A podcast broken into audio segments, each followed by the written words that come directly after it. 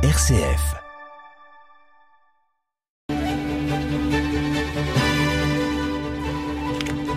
À 18h10 sur RCF, c'était le journal de Radio Vatican. Dans le 18-19, ce soir, un atelier bricolage en Ardèche, le synode à Lyon et à Valence, et puis un concert à la tannerie de Bourg-en-Bresse.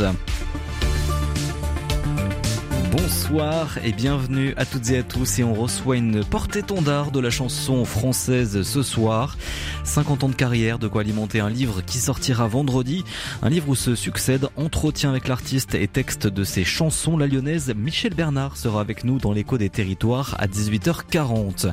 L'actu, ce sera à 18h30 avec vous, Johan Fraisse. Bonsoir, Johan. Et bonsoir, Quentin. Bonsoir à toutes et à tous. L'étau se resserre autour du maire de Saint-Etienne. Ses opposants sont allés jusqu'à prendre à partie Gaël Perdriau alors qu'il mangeait au restaurant. On vous raconte cette soirée en ouverture de notre journal tout à l'heure à 18h30. Et le numérique au menu des députés, première journée d'examen à l'Assemblée nationale hein, du projet de loi visant à réguler, sécuriser l'espace numérique et un focus particulier autour d'un futur filtre anti-arnaque. Oui, pourtant deux Français sur 10 ne disposent pas de compétences numériques ou n'utilisent pas Internet. Oui, un fossé, l'électronisme qui pourrait disparaître dans l'allié département test au niveau national pour réduire cette fracture numérique. Mais aujourd'hui, 25 000 fidèles, place Saint-Pierre, le début de la marche unie pour une église qui bénit et qui accueille les mots du pape dans son homélie pour ouvrir un synode sur la synodalité dont vous parlez avec vos invités du soir, Quentin. Oui, et on va essayer de s'intéresser à comment se vit ce synode localement dans nos diocèses depuis son lancement il y a deux ans avec donc nos deux invités, effectivement, ce soir. Le 18-19, en région Auvergne-Rhône-Alpes, une émission présentée par Corentin Dubois. Et deux invités donc euh, ce soir dans le 18-19. Béatrice Pigano déjà est avec nous depuis les studios de RCF Drôme. Bonsoir. Bonsoir. Vous êtes euh, référente pour euh, le synode dans le diocèse de Valence, responsable formation également dans le diocèse de Valence. Et du côté de Lyon, c'est le père Didier Rodriguez qui est avec nous. Bonsoir. Bonsoir Corentin. Vous êtes euh, prêtre donc dans le diocèse de Lyon, responsable de l'équipe diocésaine sur la synodalité et vous travaillez également euh, pour RCF Lyon. Euh, on peut vous entendre notamment le midi pour quelques chroniques, mais vous travaillez donc sur ce synode sur la synodalité avec les paroissiens. On va essayer de voir un peu avec vous comment le synode sur la, la synodalité vit clairement dans, dans, les paroisses, dans les groupes, dans le diocèse plus généralement. Peut-être déjà commencer sur vos attentes. Qu'est-ce que vous attendez de cette euh, première session de travail qui est attendue depuis son lancement euh, donc il y a deux ans? Première session de travail donc à Rome qui euh, commence donc ce mercredi 4 octobre et qui se déroulera sur près d'un mois. Père Didier Rodriguez. Eh bien, j'ai envie de dire, mais c'est un peu une, une pirouette. Je n'en attends rien. C'est-à-dire que je pense que si, si on veut être euh, heureux de ce qui va se passer, il faut laisser la porte ouverte à, tout. Et donc, euh, comme l'esprit, euh, l'esprit saint, je pense, est, au cœur de la démarche synodale, et le pape François l'a rappelé, et, les chrétiens sont invités aussi à, s'en souvenir et à prier pour ça ce week-end dans, toutes les paroisses du monde. Eh bien, je pense qu'il il faut rien attendre de spécial, et en même temps être ouvert à tout parce que tout peut arriver. Et donc, euh, voilà, je ne sais pas ce que diront les pères synodaux, les évêques, les laïcs, les religieux, les religieuses qui vont participer au synode et puis qui auront, pour la première fois, c'est quand même à souligner euh, la possibilité de voter euh, les décisions et de les présenter au pape ensuite. Bien, faut laisser le, les choses se passer, puis on accueillera ce qui aura été le fruit de leur réflexion et de leur prière. Béatrice Pigano, vous allez euh, suivre avec attention aussi tout ce qui euh, va se, se vivre au sein de cette première session de travail Oui, tout à fait. Je suis, euh, comme le père Rodriguez, tout à fait d'accord que c'est l'Esprit Saint le, le, protagoniste essentiel. Et donc, euh, voilà, par définition presque, on ne peut pas savoir, on ne sait d'où il vient, où il souffle et où il soufflera. Mais euh, je suis très en attente de voir comment cette grande assemblée va vivre euh, la, ce qu'il aurait proposé euh, dans l'instrumentum laboris, là dans le document de travail, c'est-à-dire d'expérimenter vraiment euh, la conversation dans l'esprit. Et euh, ça, voilà, je trouve que c'est une très belle expérience qu'il aurait proposée et je suis sûr qu'elle portera beaucoup de fruits. On va revenir un petit peu en arrière, si vous le voulez bien, euh, tous les deux, avec euh, plusieurs phases déjà qui ont eu lieu, même si c'est la première session, grosse session de travail avec euh, cette assemblée du côté de Rome. Il y a déjà eu un gros travail, notamment dans, dans les diocèses, dans tous les pays du monde entier, avec tous ces catholiques qui ont travaillé justement pour avancer ensemble. Qu'est-ce qu'il s'est passé un petit peu chez vous? Peut-être nous nous remémorer un petit peu vos contributions diocésaines. Vous, vous pouvez commencer, Béatrice Pigano, du côté du diocèse de Valence. Est-ce qu'il y a une participation assez forte euh, aux contributions euh, sur le synode, sur la synodalité euh, Et, peut-être qu'est-ce qu'il en ressort aussi les, thématiques principales? Et oui, il y a eu une participation qui n'a pas été négligeable, loin de là. Nous étions très heureux de, cette participation, de cette implication dans, la proposition de, des consultations synodales. Et nous en avons vu beaucoup de fruits euh, alors bien sûr, des, des, questionnements. Les questionnements, je dirais, c'est un peu ce qu'on retrouve euh, partout sur euh, les institutions, la place des femmes, enfin toutes ces questions. il n'y a pas de comment dire de, surprise. Mais moi, ce qui m'a surpris et ce qui a surpris notre équipe, c'est davantage que l'expérience même de vivre cette démarche synodale en petit groupe a surpris les participants. C'est-à-dire que euh, ils se sont dit, ben voilà, on a pu parler ensemble de choses qui nous tiennent à cœur dans l'Église, et eh bien de façon sereine, on a pu vraiment s'écouter, on a pu vraiment marcher ensemble, quoi, en quelque sorte. Hmm. Et ça, c'est un des plus beaux fruits. Père Dizier Rodriguez, euh, vous avez hérité un petit peu de tout ce travail et de tous ces fruits qui, qui ont été construits ici euh, dans, dans, le diocèse de Lyon, mais vous avez pu euh, voir un petit peu la, la participation qui n'était pas aussi grande que ce qu'on pouvait penser. Alors, euh, bien entendu, on peut toujours euh, souhaiter que le plus de gens possible participent à ce genre de démarche, mais quand même, ça n'est pas rien. Alors, je ne sais pas combien de personnes exactement ont participé à Valence, mais dans le diocèse de Lyon, il y a près entre 7500 et 8000 personnes qui ont participé. Euh, ça a donné 750 contributions qui ont été ensuite travaillées par l'équipe synodalité. Alors une vingtaine de personnes qui ont lu bien lu et, et ont essayé de résumer en, dans un document d'une dizaine de pages 1500 pages. Voilà, ça fait vraiment un gros volume. Mmh. Euh, que personnellement, je, n'ai pas encore eu le temps de, de regarder en détail, mais cette démarche-là, elle a déjà mobilisé beaucoup. Et alors, aujourd'hui, je pense que le défi, c'est de continuer à, faire en sorte que cette démarche, elle, euh, elle mobilise encore les personnes et que au-delà des 7500 personnes qui ont participé à la démarche au printemps 2022, eh bien d'autres personnes les rejoignent et que notamment les, les plus jeunes générations qui ont été euh, absentes pour beaucoup, mais pas simplement dans le diocèse de Lyon et pas simplement en France, mais ça a été une, une réalité un peu partout dans le monde, et eh bien que euh, toutes les générations s'emparent de cette démarche synodale vivre la synodalité, enfin marcher ensemble, construire ensemble, espérer ensemble, vivre ensemble, eh bien, euh, c'est pas euh, l'apanage ou euh, c'est pas réservé à quelques-uns, mais c'est pour tous. Béatrice Pigano, en tant que référente du synode, est-ce que justement des graines ont germé un petit peu depuis ce, travail synodal au sein de votre diocèse à, Valence? Des, des, petites graines, vous voulez dire des mises en pratique euh, de, euh, de ce, que, ce qui avait commencé à être expérimenté par les groupes. Euh, oui, quelques-unes. Par exemple, la direction de l'enseignement catholique a souhaité que ses adjointes pastorales en pastorale scolaire voilà, expérimentent une façon de, de réfléchir ensemble qui soit synodal, quoi, expérimente ce qu'on appelle la conversation dans l'esprit. Donc on a pris deux jours pour euh, pour pouvoir euh, le vivre, parce que finalement ça ne s'apprend qu'en le vivant, qu'en l'expérimentant. On patachonne un peu au début, puis après, bon, petit à petit, on, arrive mieux à, à entrer dans la démarche et à, en tirer vraiment le construire ensemble, comme disait le père Rodriguez. Père Dizier Rodriguez, vous dites oui de la tête. Alors, du côté de Lyon, du côté de Lyon, eh bien, il y a eu euh, une rencontre euh, qui a, qui a suivi euh, la consultation. Et donc ça s'est passé l'année dernière au mois d'octobre, le 9 octobre à la cathédrale Saint-Jean-Baptiste. Et, et, donc là l'archevêque de Lyon, monseigneur Olivier de Germay a, a, présenté un peu les, les, les mesures qui lui ont semblé être le fruit de, de, cette consultation et de cette synthèse diocésaine qui avait été euh, préparé par, tous ces groupes et par l'équipe de synodalité.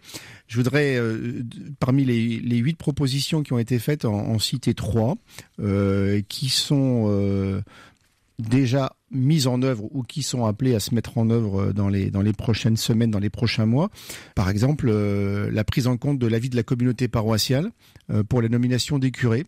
Alors c'est un défi pour euh, les responsables qui sont chargés des nominations des prêtres parce que c'est souvent un casse-tête pour arriver à faire les nominations. Mais euh, voilà, désormais c'est c'est acquis, c'est acté que euh, quand un prêtre doit changer de, de, mission et notamment pour ceux qui sont les curés des paroisses, eh bien on, on prenne l'avis de la communauté et dans la mesure du possible on essaye de, de nommer quelqu'un qui, qui soit en, en harmonie, en, en, en bonne, collaboration possible avec la communauté dans laquelle il va être nommé.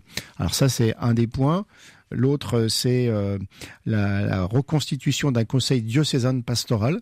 Et donc, euh, je crois que dans, quelques semaines, euh, cette commission diocésaine de pastoral, elle va se réunir pour la première fois. Alors, avec un petit nombre de personnes qui ont été appelées à faire partie de cette commission, et l'évêque va leur demander de traiter un certain nombre de sujets qui sont venus aussi dans cette consultation diocésaine.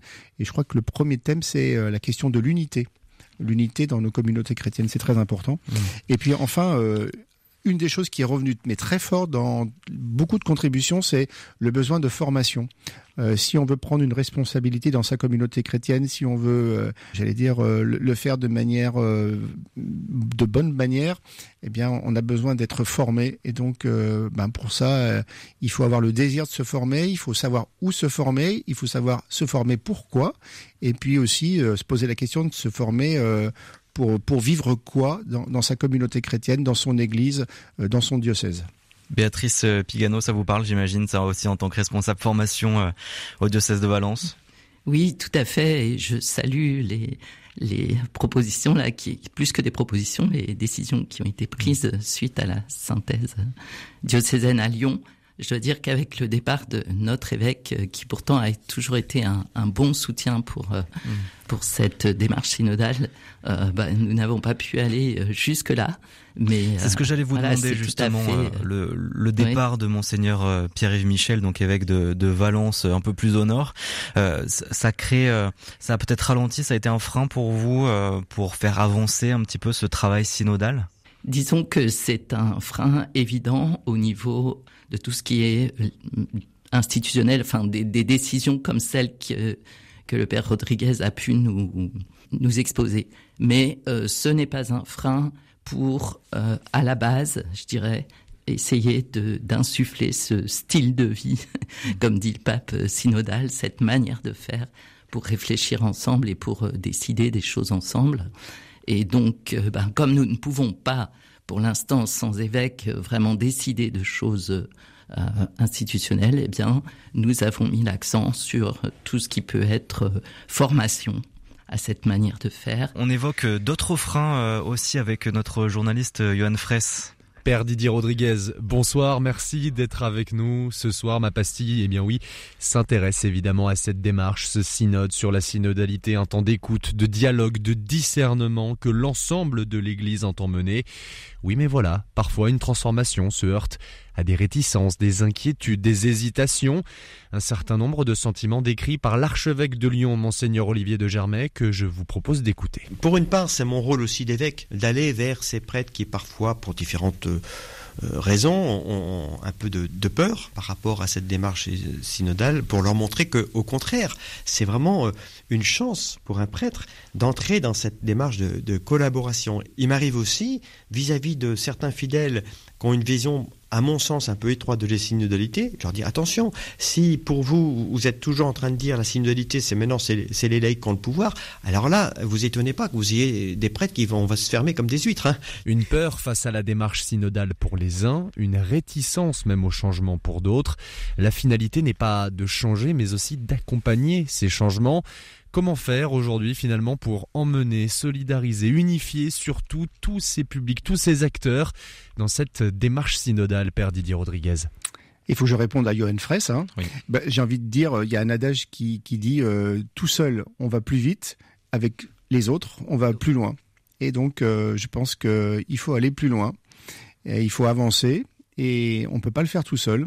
Et je pense qu'aujourd'hui, dans une communauté chrétienne, le, curé, euh, j'allais dire, euh, un peu omnipotent, celui qui, dirige tout et qui décide de tout, seul, en fait, euh, c'est juste pas possible.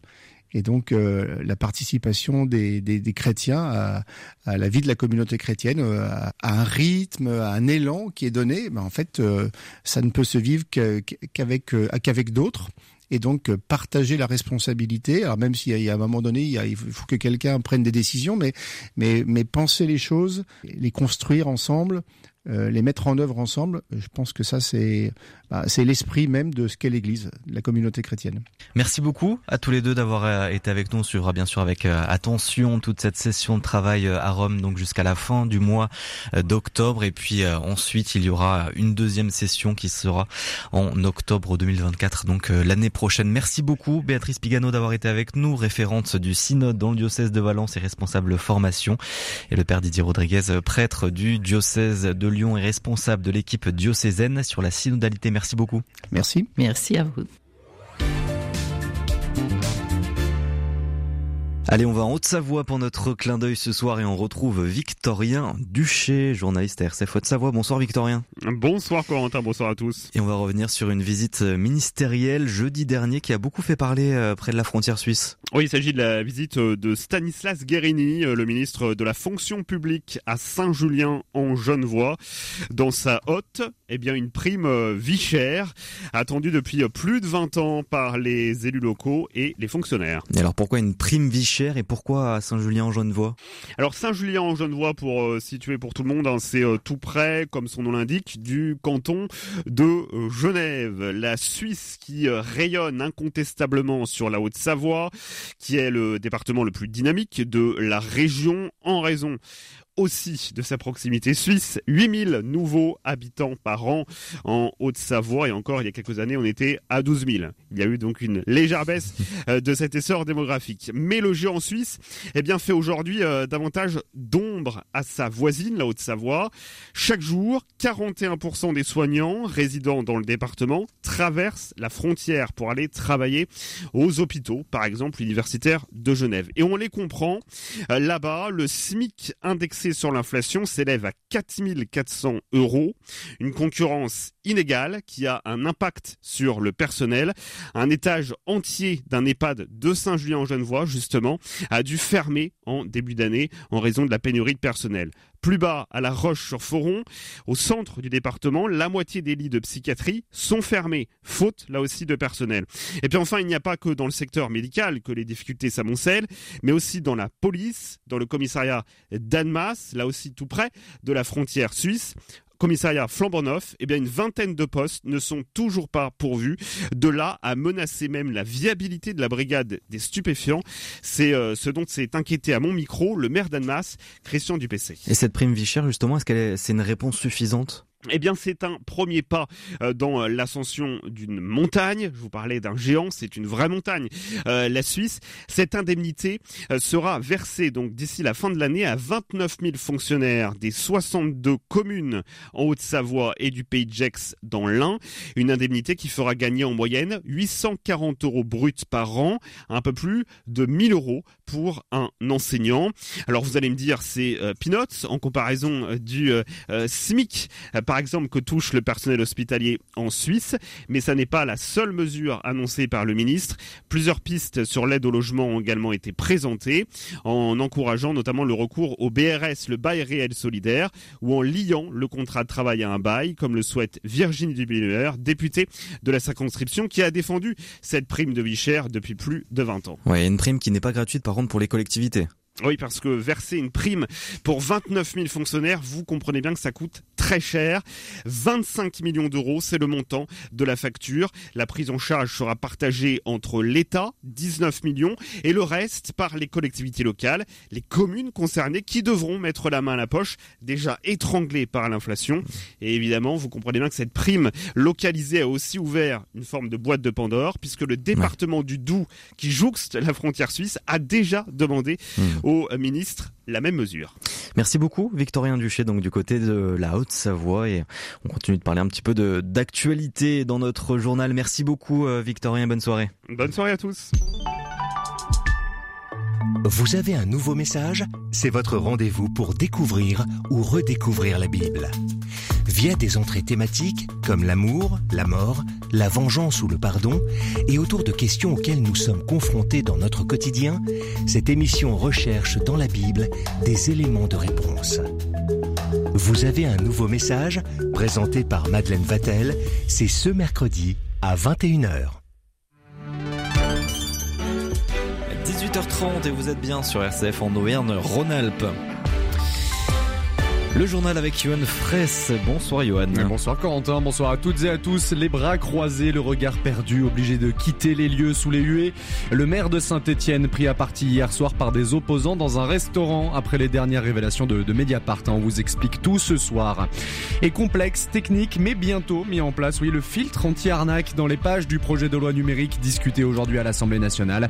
Et l'allié qui teste la lutte contre l'électronisme, le département devient un territoire test au niveau national contre ce phénomène. Il y a un copier-coller côté euh, météo entre aujourd'hui et demain en région Oui, soleil parfois voilé et un pull, oui, à prévoir pour traverser notre jeudi ici en Auvergne-Rhône-Alpes.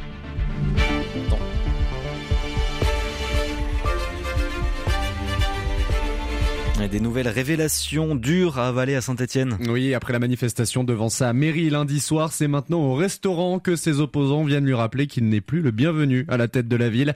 Le maire stéphanois Gaël Perdriau pris à partie hier soir par des militants. Il a été chahuté à table alors qu'il mangeait donc dans un restaurant de la ville. Une scène qui fait écho aux nouvelles révélations de Mediapart publiées dimanche dont on parlait déjà dans ses éditions. On a appris, eh bien oui, que son entourage politique aurait voulu piéger l'ancien maire de la ville, Michel Thiolière. Dans des vidéos sur les réseaux sociaux, on découvre Gaël Perdriau encerclé par des manifestants. Le récit de la soirée signé Lucas Laubert. Gaël Perdriau assied à table, ses opposants debout à deux mètres et entre eux une banderole Perdriau démission brandie. Plus d'une dizaine de militants communistes se sont introduits dans le restaurant Le Méliès hier à Saint-Étienne. Le maire de la ville y mangeait sur son temps privé au son des Perdriau démission ou Perdriau casse-toi. Le restaurant est vite devenu une zone hostile au maire. Écoutez. Il décide finalement de quitter la salle. Sur une vidéo, on le voit partir de l'établissement protégé par plusieurs policiers. Le conseiller régional socialiste Johan César, l'auteur de l'une de ces vidéos, demande sur Twitter à Gaël Perdriau sa démission pour le bien de la ville. Le maire, lui, n'a pour l'instant pas réagi publiquement. Il refuse toujours de se mettre en retrait de la ville de Saint-Étienne. Les manifestants, hein. les manifestants qui ne sont pas les seuls à demander le départ de Gaël Perdriau hier dans un communiqué. Six élus de la majorité municipale ont demandé sa mise en retrait, je cite, pour le bien de Saint-Étienne et de ses habitants. Et un évêque de notre région sur la place Saint-Pierre. Aujourd'hui, monseigneur Jean-Marc Echen fait partie des quatre évêques français au Vatican pour le synode sur la synodalité dont vous parliez avec vos invités du soir, hein, Corentin. L'évêque de Grenoble-Vienne représente donc l'église de France pour cette période charnière de l'avenir de l'institution qui se tient donc jusqu'au 29 octobre prochain. Et une procédure accélérée pour une reconnaissance actée, état de catastrophe naturelle officialisé sur 47 communes frappées par les violents orages. Hein, Souvenez-vous, en Drôme et en Ardèche de la mi-septembre, deux mois de pluie étaient tombés sur les deux départements. Des coulées de boue, des habitations inondées, des cours d'eau sortis de leur lit, Saint-Vallier, Saint-Sorlin en Valois, Étable, Albon d'Ardèche, 47 communes sur une diagonale allant du sud-ouest de l'Ardèche au nord-ouest de la Drôme. Un état de reconnaissance qui vous permet donc de transmettre vos demandes d'indemnisation à vos assurances dès aujourd'hui si vous êtes habitant de l'une des communes concernées. Et direction le, Sénat et l'Assemblée nationale, oui, ces deux institutions adoptées en première lecture au Sénat, le projet de loi visant à sécuriser et réguler l'espace numérique est arrivé aujourd'hui à l'Assemblée nationale dans l'hémicycle. Il prévoit la mise en place d'un filtre anti-arnaque, on le disait, menace numéro une sur Internet. Concrètement, les internautes seront avertis systématiquement par un message d'alerte lorsqu'ils tenteront de cliquer sur un lien frauduleux reçu par mail ou par SMS. Un bouclier qui ne doit pas faire oublier les premiers gestes pour éviter de tomber dans le piège, comme nous le rappelle ce soir Alan Kinich, expert cybersécurité à Albertville. Alors en premier, déjà, regardez qui nous envoie le mail. Si par exemple c'est un mail qui nous parle euh, d'un remboursement des impôts, en passant la souris sur euh, l'adresse des impôts, on s'aperçoit que c'est une adresse en Gmail, on peut commencer à avoir un petit doute. Ça, c'est le premier signe. Le second signe, ça va être justement le corps du mail. Jamais on vous demandera de cliquer directement dans un mail. On vous expliquera toujours une procédure à suivre. Exemple, je vais me connecter à mon compte, euh, rendez-vous rubrique mes remboursements. Jamais on vous demandera de cliquer directement sur un lien dans le mail. Quoi. On connaît tous euh, ChatGPT. Les hackers de leur côté, ils ont créé un peu un ChatGPT euh, malveillant et donc du coup qui permet justement bah, de créer euh, des mails d'hameçonnage parfaits. Donc du coup, on peut on peut vite se faire avoir. Mais avant de se faire arnaquer sur Internet, la première chose est de savoir l'utiliser. Oui, l'Allier vient d'être désigné comme département pilote hein, d'une expérimentation appelée Territoire Zéro Électronisme. Elle s'adresse essentiellement aux personnes en recherche d'emploi, bénéficiaires du RSA, aux jeunes, suivis également par les missions locales ou encore aux apprentis. Euh, toutes ces personnes seront d'abord invitées à faire un bilan afin d'évaluer leur maîtrise des outils numériques avant d'entrer dans un accompagnement personnalisé. Écoutez les précisions de Claude Riboulet, président du conseil départemental de l'Allier. On veut un accompagnement de bout en bout. Fourniture de matériel si les personnes n'en sont pas bénéficiaires et qui soit parfaitement adapté à la réalité de chacun. Pour certains, ça sera un ordinateur portable, pour d'autres une tablette, pour d'autres un smartphone, mais qui soit sur mesure. Accompagnement avec des partenaires sur l'abonnement et la connexion, parce que c'est bien beau de maîtriser l'outil, mais si on n'a pas de connexion, ça suffit pas. Et enfin, peut-être même un suivi type, excusez-moi de l'anglicisme desk. On a la bécane ou le réseau qui plante, ça nous met de mauvaise humeur. Alors imaginez pour des personnes qui sont déjà très éloignées de l'outil informatique. Donc il faut que on facilite aussi leur vie pour que si jamais il y a un souci, il y ait une espèce d'assistance en ligne et une prise en main. Donc c'est ça notre cible potentiellement c'est un peu plus de 20 000 personnes. Hein. Il y en a parmi ces 20 000 qui sont à l'aise, et tant mieux. Puis il y en a qui ne le sont pas. Donc aujourd'hui, cette ambition, c'est que l'allié rentre dans cette volonté qu'il n'y ait plus de Bourbonnettes et de Bourbonnais qui soient dans l'électronisme, au moins pour la démarche d'emploi. Le dispositif devrait coûter environ 250 000 euros, pris en charge à 80% par l'État. Le relief est propice à l'installation de barrages, mais ce n'est pas pour autant qu'ils sont bien acceptés. Oui, Corentin, notamment dans le Nord-Isère, un nouveau projet sur le Rhône mobilise et cristallise des tensions. 500 personnes étaient rassemblées ce week-end du côté de Saint-Romain de Jalionas, à la frontière avec l'Ain, hein, pour protester contre le projet réclamé par l'État. Ce barrage est le dernier constructible sur le fleuve qui compte déjà une vingtaine d'installations. Il permettrait de fournir de l'électricité à pas moins de 60 000 foyers hors chauffage, mais pour les habitants, c'est trop peu comparé aux pertes environnementales, au béton du fleuve aux risques liés à la biodiversité pour un coût estimé entre 200 et 500 millions d'euros. Le maire de la commune, Jérôme Grosy, est le premier mobilisé.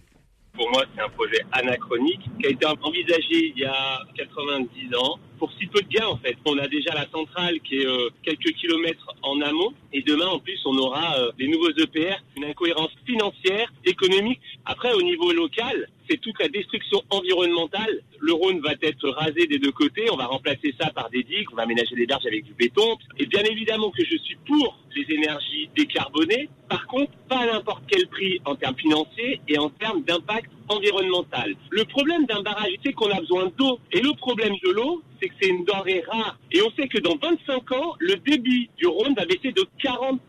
On est en train de nous dire qu'on va faire un projet, mais pour autant, on ne sait pas si dans 50 ans, il va encore fonctionner. Et donc moi, ça, c'est pas important parce que eux, ils, travaillent sur un projet alors que nous, c'est notre commune et c'est notre vie, c'est une vitrine écologique. J'ai des zones naturelles, j'ai des cumuls gallo-romains, j'ai des terres agricoles, j'ai la Viarona qui passe. C'est là, on n'a pas une voiture où c'est interdit à circulation. C'est juste là où on court tous les week-ends. C'est là où on se balade tous les week-ends. Et toujours en Isère, deuxième alerte à la bombe en deux jours dans un établissement scolaire isérois. Cette fois-ci, c'est le collège privé La Salle du quartier de l'Aigle de Grenoble qui est concerné. Les élèves ont été priés de rester chez eux. Le directeur de l'établissement aurait reçu un courrier anonyme ce matin menaçant l'explosion d'une bombe dans l'établissement à 9h. Les équipes de déminage se sont directement rendues sur place. Et direction le Nord-Ardèche pour terminer ce journal où des artisans et ouvriers retraités transmettent leur savoir.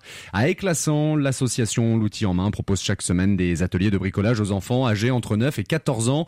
Coudre une jupe, fabriquer un nichoir, créer une mosaïque, autant de savoir-faire transmis par une dizaine de bénévoles aux jeunes générations. Le président de l'association, écoutez-le, André Tracol. Bon, on essaye de leur faire pratiquer nos connaissances, quoi. Eh ben, on fait la menuiserie, la maçonnerie, le taille de pierre, la couture, la plomberie, et électricien quelquefois aussi. Après, c'est, c'est pas un CAP, hein. on ne fait pas faire un CAP ici. Hein. La découverte des métiers, hein, c'est surtout ça, hein, quand ils sortent. Bon, ils ont appris beaucoup de choses, hein, euh, tenir un outil, euh, la façon de fabriquer un truc, euh, la façon de la façon de bâtir, la façon de faire de couper une planche. Ils bricolent des fois chez eux, alors avec leurs parents. Alors c'est pour ça qu'ils veulent venir aussi. Ils sont en train de faire, qu'est-ce qu'ils font? Une caisse à savon là. alors il y en a plusieurs qui travaillent dessus. Ils sont, heureux même euh, de pratiquer des métiers manuels. Par rapport à mon temps, moi, il y a eu du progrès. Hein. On reconnaît les, métiers manuels maintenant, plus que d'habitude. Hein. Chaque année depuis 10 ans, l'association L'outil en main à Éclassant accueille une dizaine d'enfants des villages alentours. On passe maintenant à votre météo. Statu quo dans le ciel régional. Oui, similitude exacte hein, dans le ciel de notre région demain par rapport à notre mercredi. Ce soleil parfois voilé, quelques bourrasques de vent à l'ouest et des températures plus proches des normales de saison. Les valeurs sur le thermomètre pour demain, 9 degrés pour Pierrefort dans le Cantal, 12 ensuite pour Valence, Grenoble, 13 pour Montluçon et Chambéry. Et l'après-midi, 18 pour Clermont-Ferrand et le Puy-en-Velay, 22 pour Saint-Etienne et jusqu'à 23 pour Lyon et Privas. Merci beaucoup, Johan. L'actu, ce sera aussi à 19h avec Baptiste Madinier. Et puis vos deux rendez-vous de l'échappée en région à 18h50, le feuilleton dans les écuries pour les amoureux des équidés. Et tout de suite, c'est une grande dame de la chanson française qui est notre invitée. Parce que l'avenir se joue aujourd'hui, RCF investit dans le mode de diffusion du futur appelé DAB+, ou radio numérique terrestre. Vous pouvez déjà nous écouter en DAB+, dans de nombreuses villes en France et en Belgique, avec un poste de radio compatible. Pour commander dès maintenant votre poste DAB+, rendez-vous dès à présent sur boutique.rcf.fr/dab. À 14h sur RCF, nous sommes tous mélomanes. Une équipe de passionnés de musique classique vous immerge dans l'univers des plus grands compositeurs et vous présente les meilleures nouveautés. Tous mélomanes, c'est du lundi au vendredi à 14h sur RCF. 18h41, l'heure de votre échappée en région. Retour dans les écuries de Julien Gonin ce soir dans le feuilleton. Cet exploitant agricole, éleveur de chevaux de compétition et cavalier de saut d'obstacle. Nous retournons donc dans ces écuries, les écuries de cet amoureux des équidés dans 9 minutes. Mais d'abord, pour ouvrir cette échappée en région, l'écho des territoires ce soir avec l'artiste de la chanson française Michel Bernard qui a sorti son disque Miette fin août. 50 ans de carrière, de rencontres et de tournées tout autour du globe. Résumé également dans le livre qui sortira vendredi et intitulé quand vous me rendrez visite, un livre où se succèdent entretiens avec l'artiste et textes de ses chansons.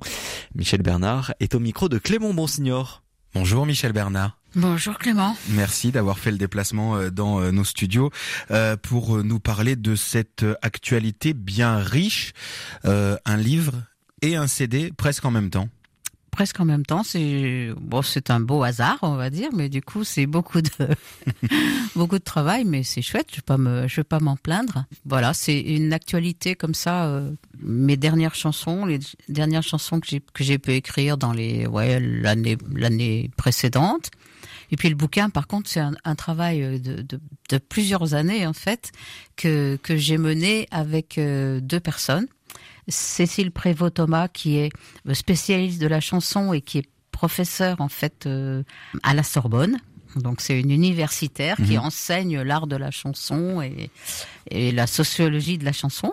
Et puis un gars qui s'appelle Laurent Carmé et qui lui est dans la production de, de spectacles. Il, bosse dans une boîte de un, un, tourneur, si vous voulez, je sais pas comment appeler ça, un secrétariat d'artistes.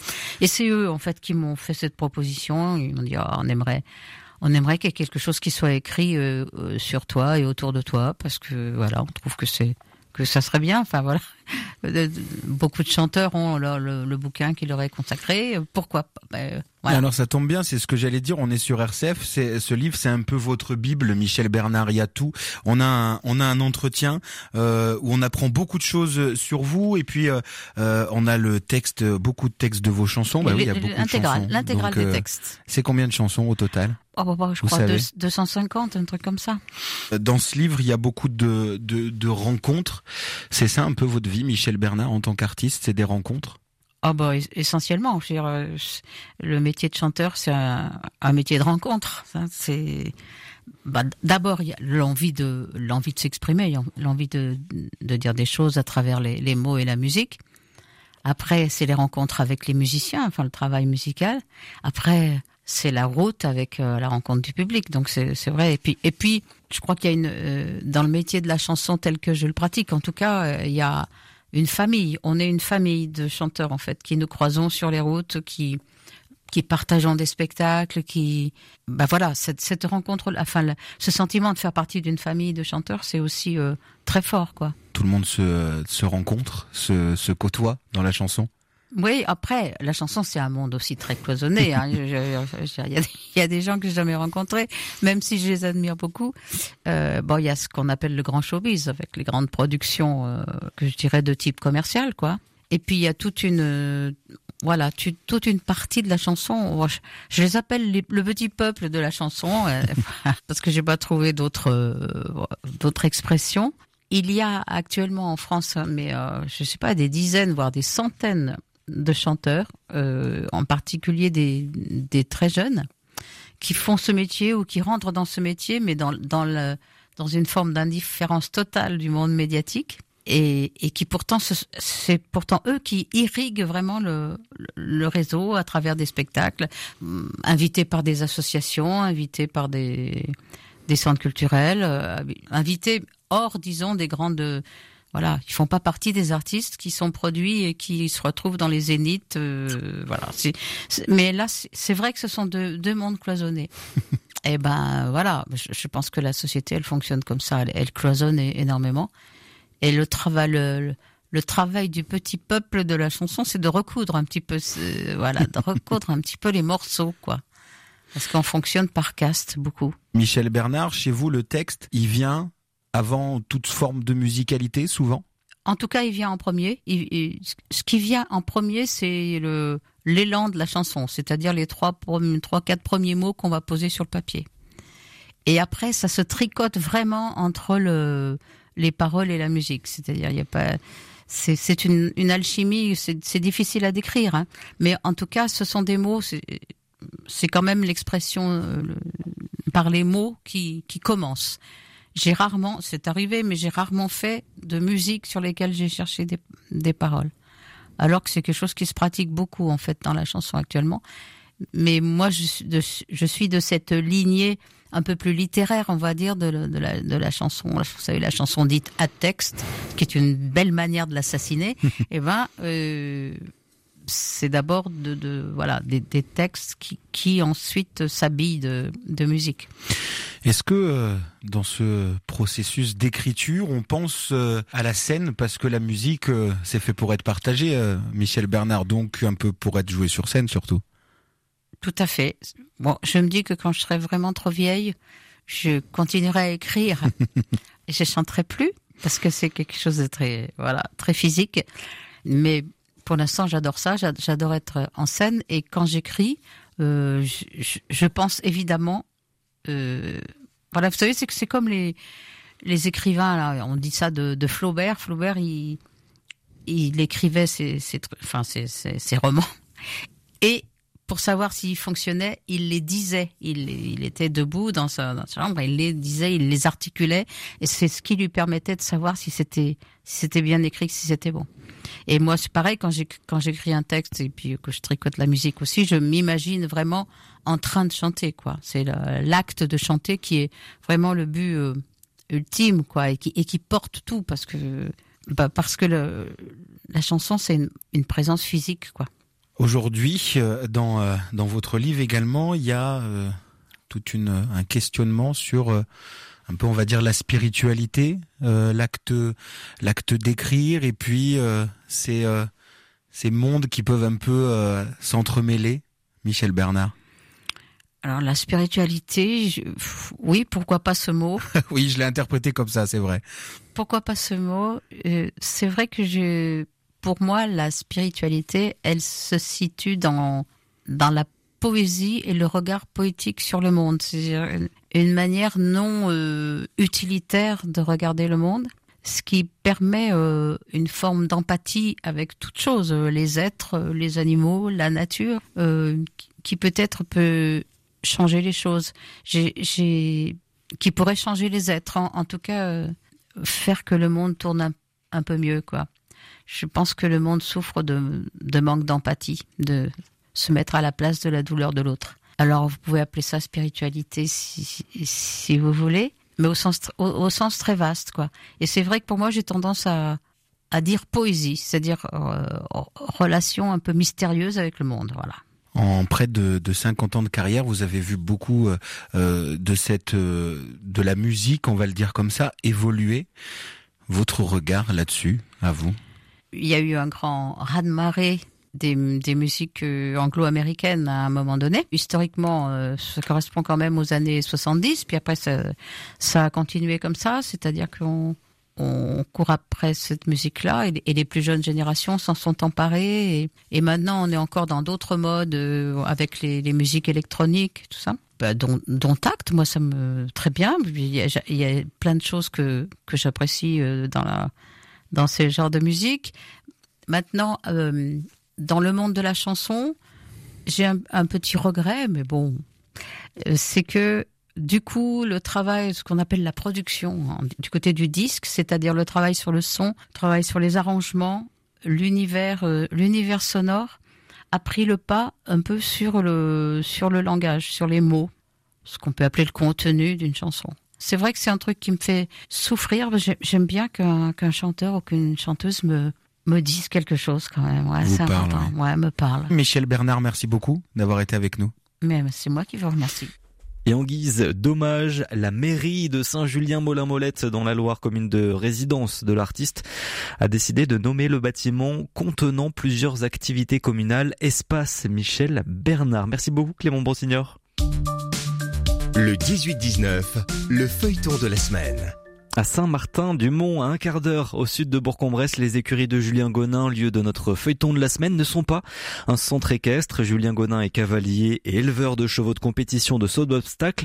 Mais Xavier Jacquet croise aujourd'hui Madame Gonin et on apprend plus sur Jessica, la cavalière suisse, venue prendre en cours auprès de celui qui l'a formée depuis qu'elle est petite.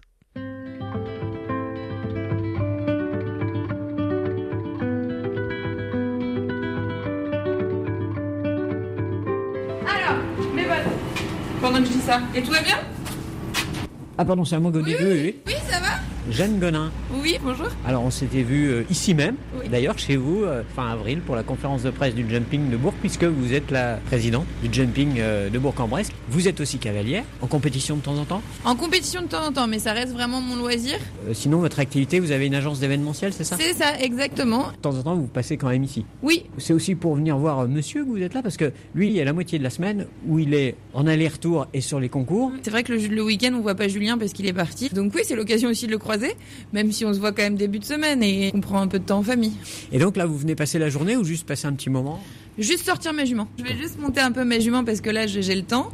Sinon après je retourne travailler. Parce qu'il y a une soixantaine de chevaux ici, dont 25 euh, chevaux de compétition. Et parmi ces 25 chevaux de compétition, il y en a à vous et il y en a à votre mari. Alors moi j'en ai deux avec qui je fais du sport. Et sinon après le reste c'est à mon mari ou à des propriétaires ou des associations qui font pour le sport de haut niveau. Alaya?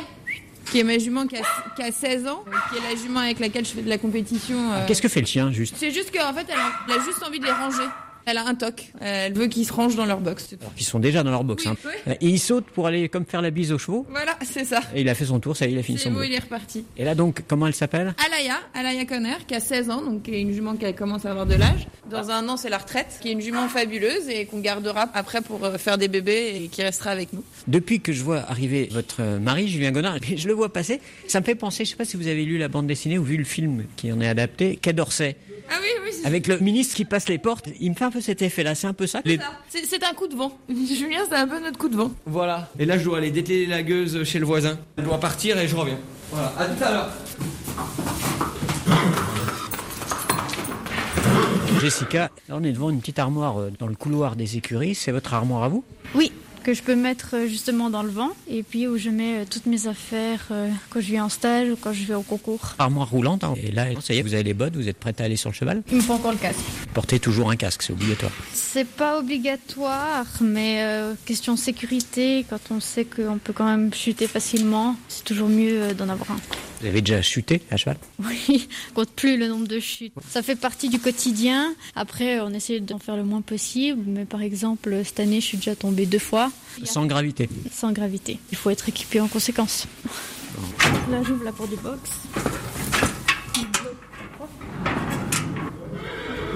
C'est un cheval que vous connaissez pas. Non, pas du tout. Et Julien a tendance à bien aimer en dire le moins possible sur les chevaux qu'on monte. Alors là, vous vous occupez aussi des sabots. Ouais, exactement, je nettoie les sabots. Alors on va juste la sortir et on va aller là-bas aux places de pensage. C'est-à-dire Là où on prépare euh, les chevaux et on les brosse.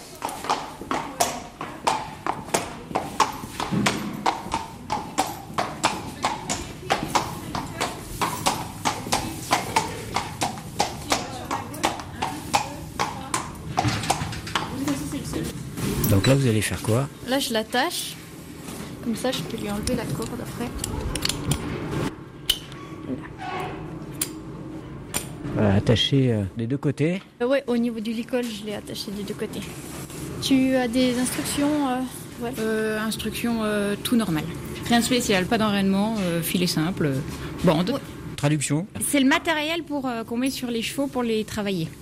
Donc le filet, c'est la partie en cuir qu'on met sur la tête, avec le mort dans la bouche. Et des fois, on peut peut-être rajouter un peu des enraînements ou euh, des trucs en plus euh, pour le travailler. Mais là, elle, euh, c'est une jument qui va super bien, qui est super dressée, qui est super gentille. Donc c'est une selle, un filet, une paire de bandes pour protéger les jambes quand on la trotte et on la galope. Et voilà. Elle s'appelle comment? Folie Pourquoi folie? Parce que euh, c'est une jument qui est née l'année des F. Et donc, fallait lui trouver euh, un nom. Et puis, folie, folie, c'est sympa.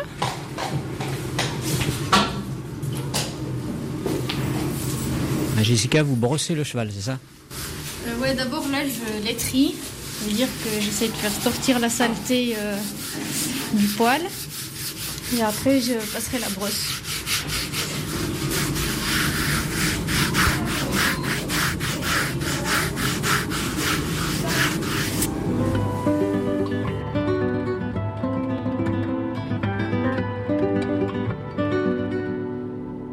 Suite du feuilleton demain avec euh, le quotidien dans un élevage de chevaux de compétition résumé par le chef d'écurie qui sera avec Xavier Jacquet, notre reporter. Air Max, un one-man band jamais vu auparavant, sans aucun équivalent, en studio et sur scène. C'est à lui seul, sa voix, sa basse, son beatbox, son looper, ses pédales. Le tout 100% en temps réel, 100% live. Et après quatre années de réflexion, de doutes et d'acharnement, Air Max touche à sa maturité créatrice et ose enfin son propre projet, sa propre musique avec son premier album, dont voici un petit extrait, The Rain Won't Go. So me no, cause saw me blow, I'ma see you glow, cause I took the sound. Was mine to find and run, I'm done to whenever come forever, I'm done, I'm standing here.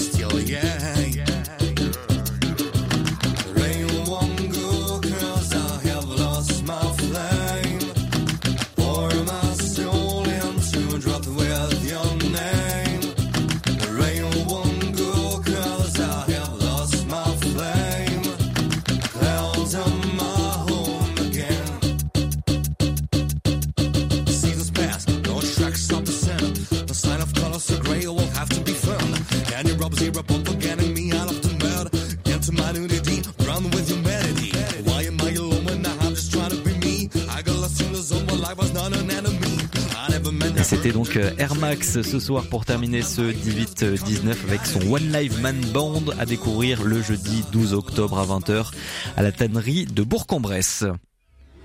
Le 18-19, c'est terminé, mais toute l'équipe régionale de RCF revient demain. Demain, nous recevrons la députée dromoise Mireille Clapeau, membre de la commission spéciale chargée d'examiner le projet de loi visant à sécuriser et réguler l'espace numérique. Et puis dans l'écho des territoires, demain, un enseignant en maintenance informatique au lycée professionnel Saint-Joseph de Bourg-en-Bresse qui emmène des élèves à Madagascar. Un voyage solidaire dont on parlera donc demain à 18h40.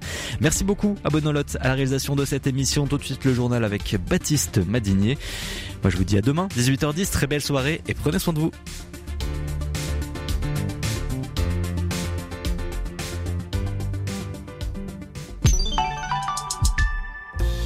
Dans un monde qui semble de plus en plus complexe, RCF vous propose chaque après-midi un temps de réflexion afin de mieux l'appréhender. En quête de sens, c'est une heure d'enquête sur un thème du quotidien et des pistes de réflexion pour mettre un peu de lumière dans nos vies. En quête de sens, présenté par Marie-Ange de Montesquieu, c'est du lundi au vendredi à 17h. Soyez informés avec la rédaction RCF. Dès 6h30, découvrez l'information nationale, régionale et locale grâce aux journaux et flash en direct. Toute la journée, suivez des reportages au cœur des événements et les interviews de celles et ceux qui font l'actualité. La rédaction RCF vous donne rendez-vous tous les jours en FM, DAB+, sur l'application RCF et rcf.fr.